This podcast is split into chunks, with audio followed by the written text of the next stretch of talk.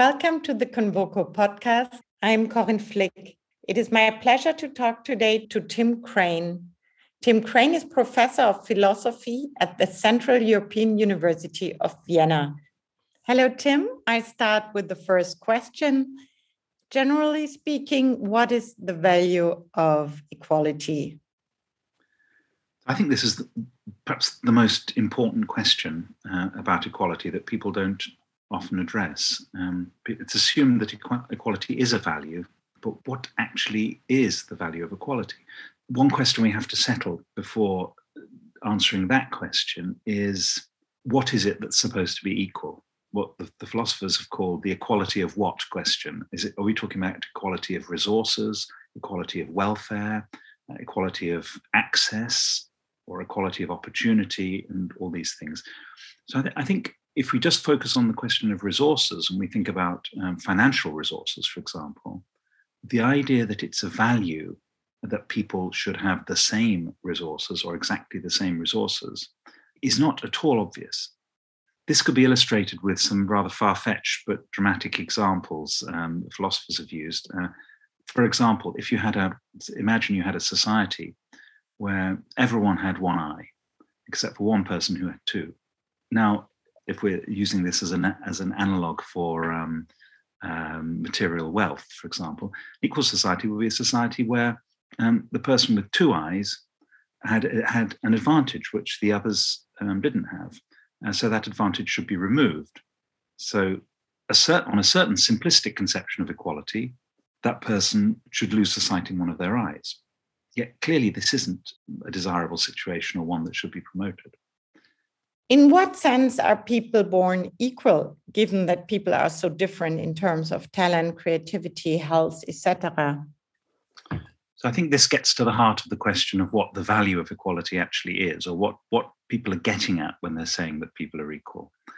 If it isn't that people have the same equality of resources, or that they should have the same equality of resources, or the same equality of abilities, uh, or opportunities. As you say, people are, people are not born with the same opportunities in any sense at all. Um, but there is this very strong sense that we have that people are born equal. Um, and I think it's better to think about the, the, the, notion of equality and its value in terms of that question in, in what sense are people born equal, rather than in the sense of should everyone have the same resources or should everyone have the same wealth or something like this. So what, what I would say is that people are born equal in the sense that everyone is deserving of the same basic respect. And I think that this is the core idea, I feel, behind what people like to talk about um, when they talk about equality. But it often gets mixed up with other things like, you know, leveling down or leveling people up or giving everyone the same amount of money or something like this. Whereas I think the core idea really is, is what um, um, the philosopher Jo Wolff has called a society of equals, a society of equal people, people who are deserving of the same respect. And I think if you contrast, say, the you know a society of equals with a society in which some people are slaves and some people are, are free, then you can kind of get a sense of what this really means and the depth of this in, in the tradition that we're trying to uphold. Is this also called moral equality? That's one word for it, yeah. Uh, I think it's what what I would say is it's the moral impulse or the moral core of the idea of equality. If everyone were to have enough, would it then still matter, morally speaking, that some people have a lot more? And this is a complex question, but my my basic answer to that is, is, is no. And I think that what lies behind the calls for equality and and is people's concern with the fact that many people do not have enough and they're not they don't have um, sufficient to have a, a, decent life. So what should be given then to, what what society uh, a decent society a society of equals should give people is the same respect and the same um, resources to enjoy a basic life whatever that is. Um, this idea is often goes under the the, um, the very ugly name of sufficientarianism as opposed to egalitarianism, because it's the idea is not that everyone should have the same, but everyone should have enough. Um, but I think this is a very, very important and deep part of uh, of the basic idea behind equality. How are the European welfare state and the idea of equality linked? But I think these things are connected through this idea that people should have enough to live a basic, dignified life. And the, the welfare state was often called a sort of safety net. I mean, safety net is a bit of a, an extreme way to put it, but what it is, is in, when, when the welfare state works, the state provides enough for people to have access to health, employment protection, unemployment benefit if they lose their jobs, these, all these things that support a, a civilized society. Uh, and I think behind that idea is not the idea that everyone has to be brought down to the same at the same level as it would be, you know, in removing the eye of the uh, of the of the person with two eyes, um, but rather that you provide enough for everyone to have a basic level of existence. The total amount of wealth grows constantly. Why does that matter for the discussion about equality of wealth? I think it matters because a lot of people have this image of, you know, the, the wealth is the wealth of the world is, so to speak, a big pie, and you have to decide how much of the pie to distribute among people. And so, if you're going to give some people more to make sure that those who don't have enough do have enough, then it looks as if you have to take away a lot from someone else. And you have, and the ultimate aim then would be to give everyone a piece of the pie which is the same size. Now, apart from the fact that this is practically unrealistic, it's countered by the fact that you mentioned, which is that the quantity of wealth, the size of the pie, is actually increasing. If, if the quantity of wealth were fixed, like the, like the quantity of energy in the universe or something, then taking, giving people more would be taking away from someone else. But uh, it doesn't have to be like this for the reason that you said. When focusing on material equality, are we focusing on the wrong aspect? I think material equality is very important if what we think about, if, if what we mean by equality, equality as a value, is this idea that everyone should have enough and everyone's deserving of a basic respect and they need the resources in, in order to live a life uh, in which they can be respected. So I think it, it is important, material equality, but I think the ideas behind it, for the reasons I've been saying, and the ideas are, are deeper than just um, um, mere material. The, the ideal behind equality, I think, is, is the idea, this idea of a society of equals. It's rather like, you know, when people are equal in the eyes of the law, no one is treated differently when things are working well, of course, you know, so uh, corruption, a corrupt legal system is where people aren't treated equally. Some people have advantages which they which they're not in, they shouldn't have in, in, in a society of equals. Um, so these ideas, I think, go much deeper than material equality, although you know, material resources, the distribution of material resources are, are very important. You have also written extensively on the meaning of religion. What role does equality take in religion and how has that shaped our societies? Well, I think, like a lot of our moral and political ideas um, in, in Western societies, um, the idea of equality, I think, has a strong tradition coming from Christian thinking. Um, if you just think of the idea that uh, God loves us all equally, God loves us as a father loves his children. Ideally, of course, a father should love all their children equally, in a certain sense, um, that they should give their children all the same respect and love, and treat their children with dignity and, and care, and have a certain kind of dispassionate, disinterested concern for their welfare. And this is this is the image of the parental love that um, that is used in Christian thinking. So the idea that everyone is equal in the eyes of God, I think, is the religious or Christian origin of this idea that you know every, ideas like you know everyone is equal before the law, that everyone is worthy of respect, um, and that everyone stands for one. I think this is a very important idea. Ken would say that the concept of equality comes from the Christian religion, like love your neighbor as you love yourself? Is this somehow the nucleus of equality, or is it does it go much further back? This is a very interesting question, and um, I'm uh, I'm very hesitant to to make any big historical speculations. But I think there's certainly that that strong Christian tradition that we are all equal before God um, which goes along with ideas, you know, like at the last judgment, we will all be judged there. We will be seen for what we are. No one has any particular sort of fast track into the kingdom of God. But of course, there are other ideas, of course, coming like from ancient Greece and um, and from other traditions too. Um, there, there's the idea of democracy, which is, um, of course, comes from ancient Athens, and there's a connection here between democracy and equality. I feel um, because in ancient Athens, which of course wasn't a democracy, but in our sense, because only men could vote of a certain men of a certain social standing, and um, slaves couldn't vote and women couldn't vote, for example. Um, but those people who could vote, they all counted as one.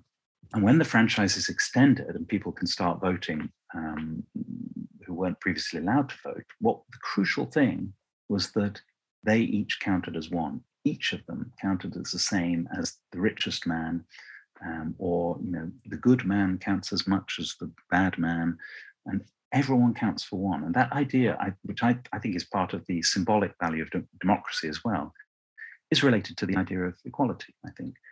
Um, so there are many sources for these ideas, um, and I think the the ancient Athenian idea of democracy, plus the Christian idea of us all being equal in the eyes of God, are ideas which have been preserved into the secular tradition. And I'm a secular philosopher myself, but they're preserved into the secular tradition.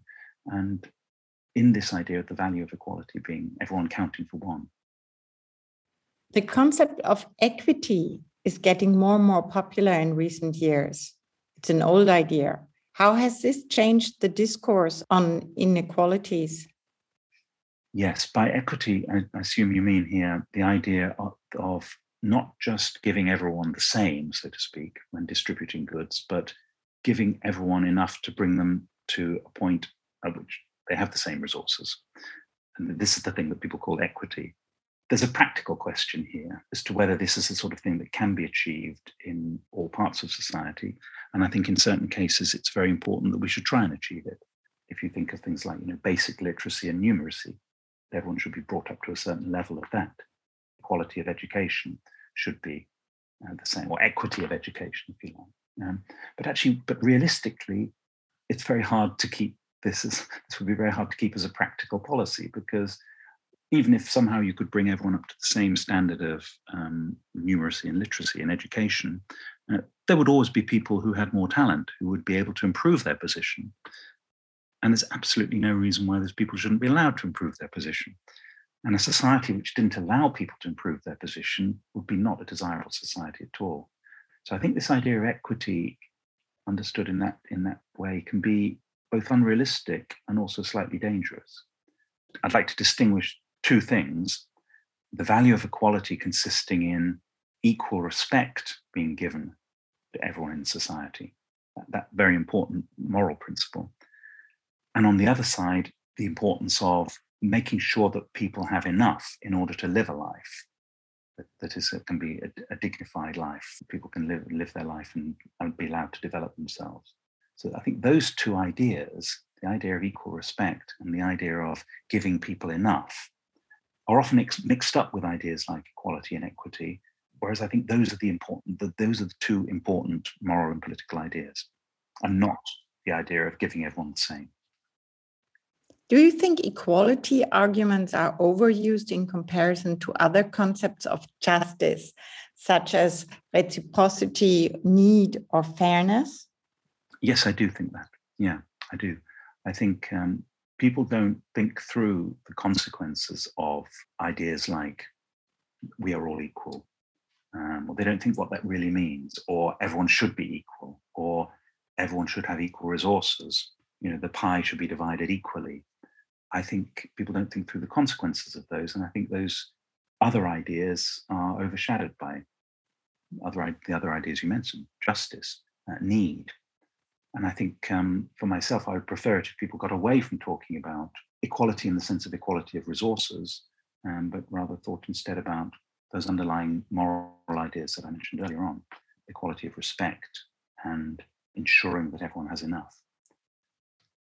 When thinking about the distribution of resources, should it matter whether we talk about people within our state's borders or those beyond?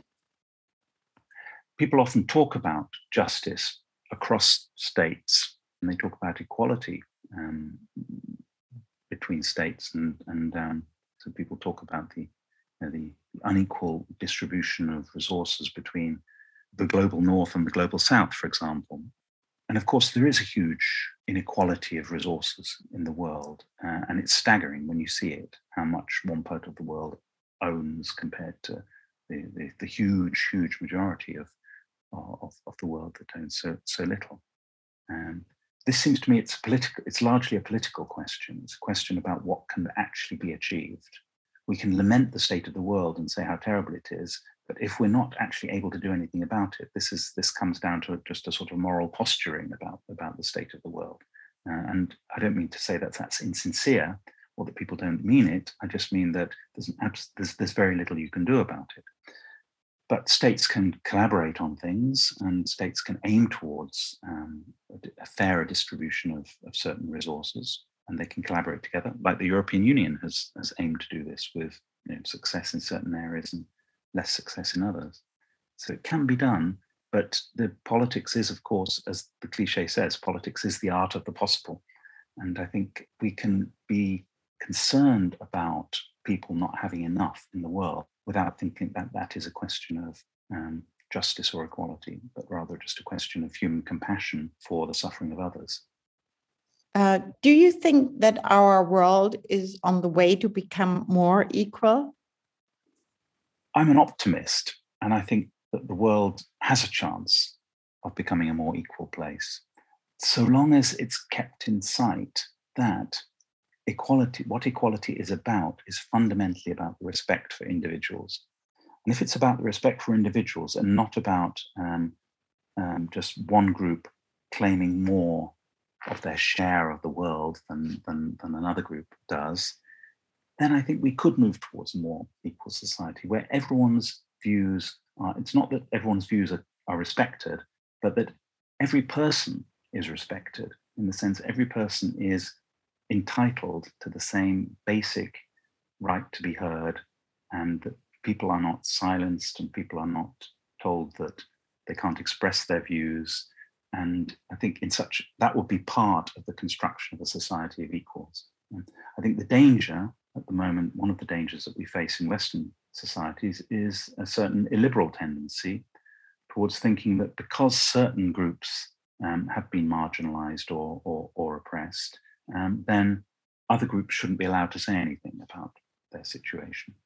The, the movement against freedom of speech, I think, can result in a lack of equality in the sense of a lack of equal respect and let me emphasize again by respect, I do not mean that you have to respect people's opinions or that you have to think that someone is a good person, but it's just simply this idea that everyone counts for one and everyone is entitled to um, a, a life of dignity, no matter what their views are, no matter what they have done in their life. Thank you very much, Tim. Thank you very much for listening. All the best, Corinne Flick.